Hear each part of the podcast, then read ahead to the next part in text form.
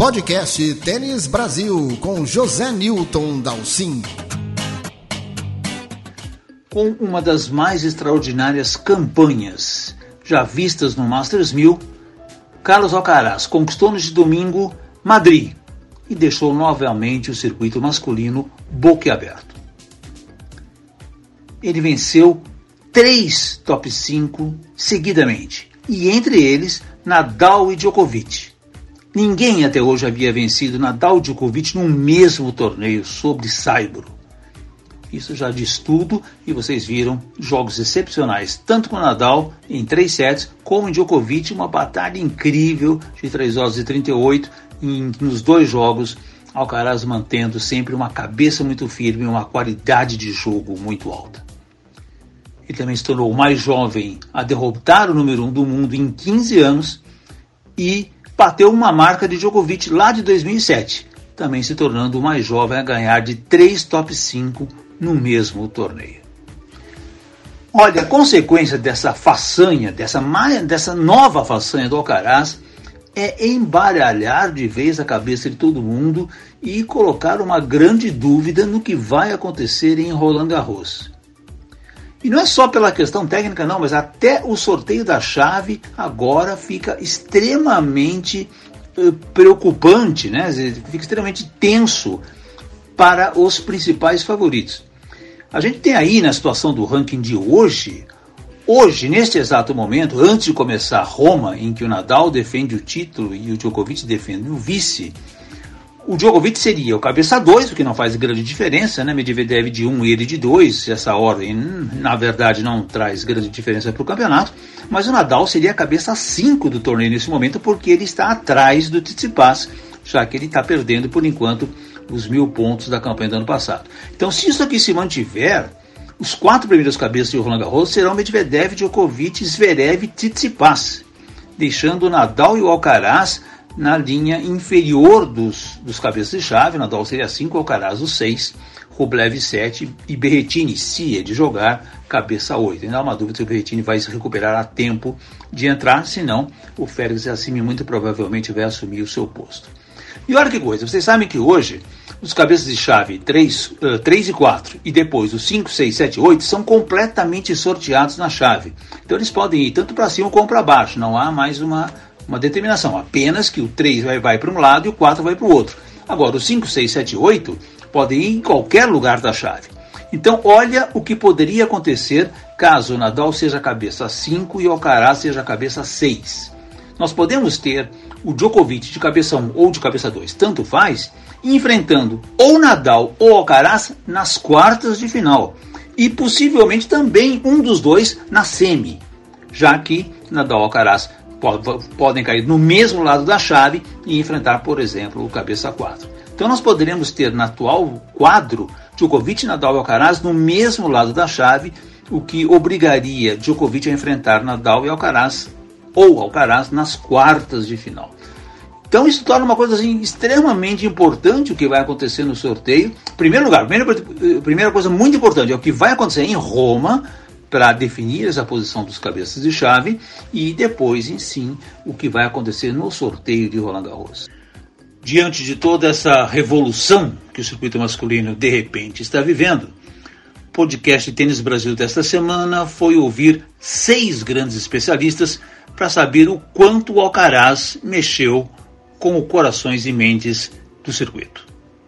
Os técnicos Paulo Cleto e Marcelo Meyer os comentaristas Dácio Campos e Narco Rodrigues e os jornalistas especializados Chiquinho Leite Moreira e Alexandre Cossenza vão fazer aí uma avaliação das façanhas do novo número 6 do mundo e quais são suas chances em Roland Garros.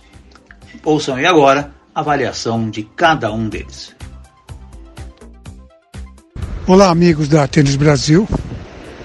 Esse barulhinho que vocês estão ouvindo no fundo é, as ondas do mar junto com a brisa que bate aqui na praia. E é nesse cenário que o José Newton insiste para eu gravar sobre os favoritos para Roland Garros. É óbvio que o, de repente o grande favorito é um garoto de 19 anos que vem, especialmente desde o Rio de Janeiro, ganhando absolutamente tudo e de todos. Isso o coloca como favorito? Coloca como um dos. Nós não podemos esquecer que tem outras outros tenistas de qualidade por aí ainda. Dois deles são os velhos suspeitos de sempre, Novak Djokovic e Rafael Nadal. Nadal não dá para apostar nada contra ele nunca, muito menos em Roland Garros. O Novak mostrou que mesmo depois de ficar um bom tempo longe das quadras, é extremamente perigoso. Ele deixou isso claro naquela partidaça que nós pudemos acompanhar em Madrid, no jogo dele, na derrota dele para o próprio Alcaraz. Temos outros tenistas que correm por fora, não muitos, tipo o filósofo grego, sim, ele pode, se ele conseguir fazer várias estrelas se alinharem no universo, ele pode ganhar. Assim como os Zverev, se ele parar de chorar, porque esse cara chora que é uma beleza. Se ele parar de chorar e focar em ganhar o jogo, ele é um jogador que também pode ir até o fim. Mas eu diria que na primeira linha estão Rafael Nadal e Djokovic, Alcaraz, o filósofo grego e o chorão. Vai ser interessante mais uma vez de acompanhar como esses tenistas e mais os outros, né, 123 que vão estar na chave, que podem sempre dar uma de Guga e chegar surpreender todo mundo. Um abraço para vocês, Paulo Clarto. Roland Garros chegando, hein? Com certeza será um torneio sensacional, principalmente, né? Pelo esse fenômeno que está aí. Carlos Alcaraz, tenista espanhol, muito jovem, que mundo inteiro está deslumbrado com o tênis desse, desse garoto ainda, né? Recém-completado 19 anos.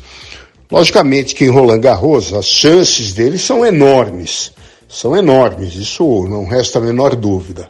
Agora, é um torneio de Grand Slam onde sempre existe uma pressão a mais, é um torneio de cinco sets, onde as, as variáveis são enormes, ou seja, se você vem jogando desde a primeira rodada partidas muito duras, longas, de quatro, cinco sets, isso mais no final do torneio começa com certeza a pesar demais nas condições dos jogadores. Agora, esse espanhol com a sua juventude, não é? com o seu carisma, com a sua inteligência, sua adaptação dentro da quadra, é um dos grandes favoritos, se não o maior favorito. O que mais me encanta nesse tenista, ah, eu quero deixar aqui registrado para vocês. Nos últimos dois anos, vamos assim dizer, nós estamos vendo os jogadores, principalmente em quadras de saibro, jogando cada vez mais recuados. Não é? Mesmo em quadras duras, a gente vê os jogadores esperando o saque, quase que encostados no alambrado, passando uma grande parte do tempo, quando são atacados, muito, muito, muito recuados na quadra e o Alcaraz tem demonstrado que ele é um dos poucos tenistas que está tirando proveito disso. Ou seja, a quantidade de drop shots, né, bolas curtas, que ele consegue realizar com uma mão, né, com um toque de bola assim de maestro, não é? realmente chama atenção e eu acho que com isso ele vai mudar também um pouco a característica dos jogadores. Ou seja, os jogadores que mantiverem essa estratégia de jogarem lá atrás vão perder inúmeros pontos contra esse garoto, principalmente em Saibro e, se, e principalmente se em Roland Garros as condições climáticas que variam muito né, a cada ano forem assim um pouco é, é, com uma quadra mais pesada, um clima mais fechado, com chuva, com garoa, né? onde a bola, obviamente, pula muito menos. Então são muitas variáveis, por isso que o Roland Garros é um torneio fantástico, não é? Tudo pode acontecer. Agora, se tivesse que colocar ficha em alguém, não é? Eu colocaria no Carlos Alcaraz, apesar de Nadal em Roland Garros se torna também um dos grandes, se não o maior favorito. De qualquer maneira, vai ser um torneio extraordinário, talvez um dos melhores dos últimos anos. Fica aqui, né? O convite a todos, um abraço, um abraço a Zé Newton e vamos em frente, né? Tênis com tudo. Forte abraço. Olá, você que está sempre ligado e você que está sempre ligado no Tênis Brasil, do meu amigo Zé Newton. Falar de Alcaraz é falar de que nasce uma estrela, e que estrela, hein? Que brilho. Jogador jovem, forte, humilde, trabalhador, compenetrado, respeitador, e isso tudo faz com que ele venha se consolidando como um dos maiores jogadores do momento, indiscutivelmente. É, Para Roland Garros, ele entra como um dos favoritos, sim. Resta saber, depois de tudo que ele jogou, Barcelona, Madrid, como vai se comportar o físico dele no saibro, que pode ser lento, dependendo da temperatura. Se estiver muito frio, o saibro fica mais pesado. Depende como ele vai se comportar em jogos melhores de 5 sets depois da verdadeira maratona que ele já enfrentou até agora nas quadras de saibro. Tanto é que ele já até saiu de, de Roma com um problema no tornozelo, mas certamente esse problema é, acaba mais ajudando que atrapalhando, porque é bom ele dar uma descansada essa semana, guardar físico e cabeça para consolidar esse favoritismo dele em Roland Garros. Agora, por outro lado, é bom a gente lembrar que o Djokovic, depois da atuação dele em Madrid, deixa claro que já está nos, nos trinques, já está na ponta dos cascos. O Nadal já demonstrou também que está jogando um excelente tênis. Então, com o Nadal e o Djoko firmes em jogos melhores de 5 sets, a coisa para Alcaraz fica mais difícil. Mas, pelo que tem mostrado até agora, por que não o jovem tenista espanhol não poderia vencer o primeiro Grand Slam? E para finalizar, eu diria que além da potência dos golpes dele, é, é, um, é um tenista que tem uma capacidade de se perdoar muito rápido. Ele perde um ponto e rapidamente já está pronto para o outro, sempre positivo, sempre se, se perdoando, como eu já disse, e isso acaba fazendo com que ele dê muito, muitos poucos pontos de graça para os adversários. Agora, aonde ele surpreende demais, aonde ele tem uma capacidade absurda para agregar energia e gerar essa potência é no core, que é aquela parte do meio do corpo, entre o peito e o quadril. Aquela girada de core dele, de quadril, de tronco, girada de ombro, acaba agregando muita, muita velocidade para os tiros e isso tem ficado claro com os excelentes resultados dele. Então, um grande abraço a todos. Falou aqui Dácio Campos. Até uma próxima. Fui. Olá, Zé Newton. Obrigado pelo convite. Favoritos para Roland Garros. Esse ano a gente tem que incluir mais um, né? Não pode deixar de fora o Carlos Alcaraz por tudo que vem fazendo.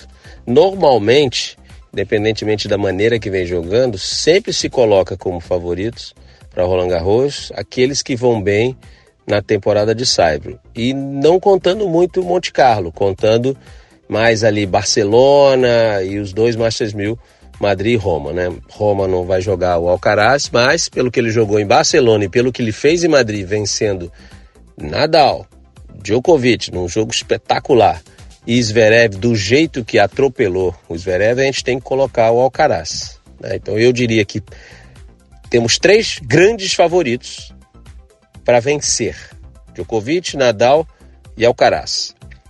Tá? Para chegar, talvez numa final, uma semifinal, eu colocaria mais dois, se você me permite, Tsitsipas e Zverev. E mais nenhum. Não colocaria mais nenhum nome além desses com chance de chegar à semifinal e final. Para mim, o que chegar ali numa rodada dessa já vai ser surpresa pelo que vem, pelo que vem apresentando os, os grandes jogadores aí, pelos que ele, pelos resultados. O Tim talvez se tivesse bem, né, mas está voltando agora.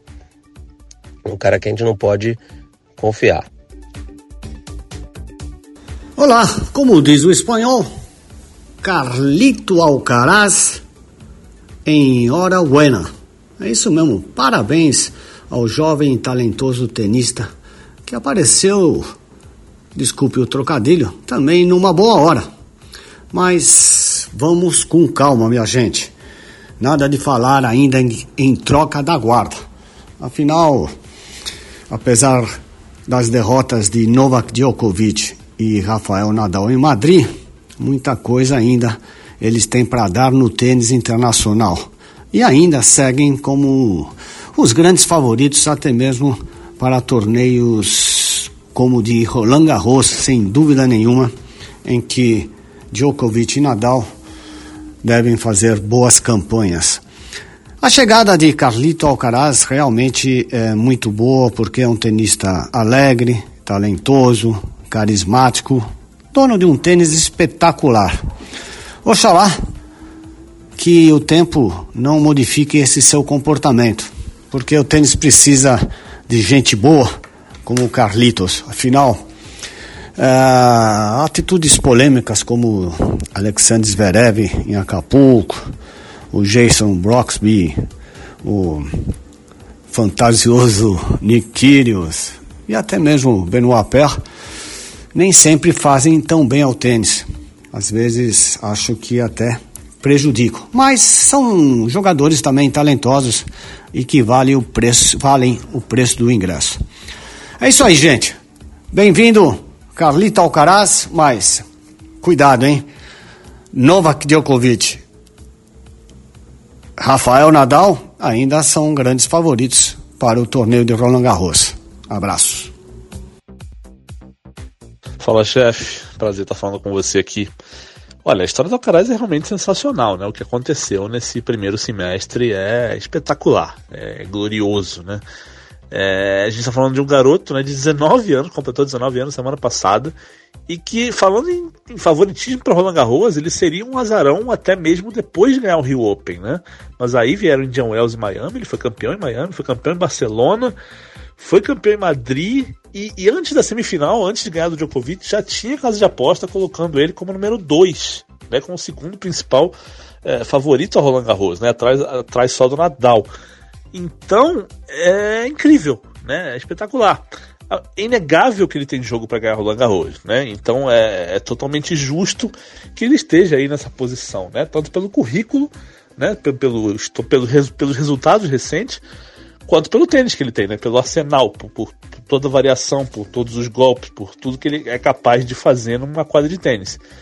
O que me intriga é o seguinte: é, primeira coisa, ver a parte mental dele, como é que vai reagir, sendo favorito num grande slam, que é diferente, a gente sabe que é diferente, né? Então você entrar numa quadra, de repente você joga um primeiro set ruim, você perde o primeiro set como é que você reage mentalmente, sabendo que você é favorito, sabendo que você tem expectativa de tanta gente, e expectativa dele mesmo, imagino, né?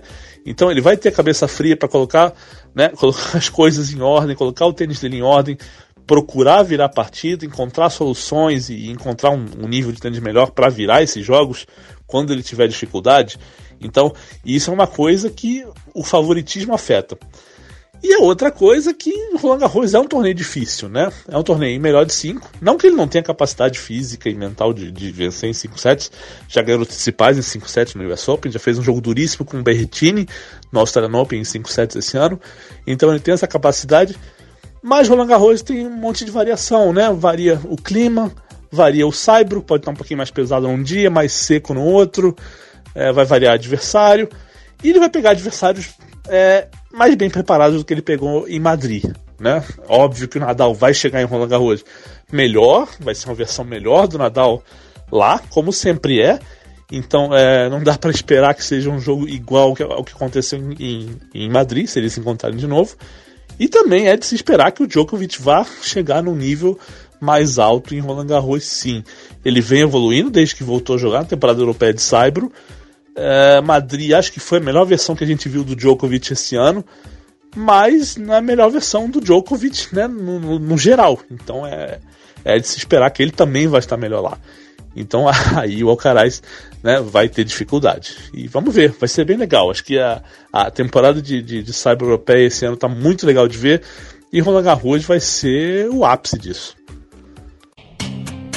Este foi o podcast Tênis Brasil com José Newton Dalcin.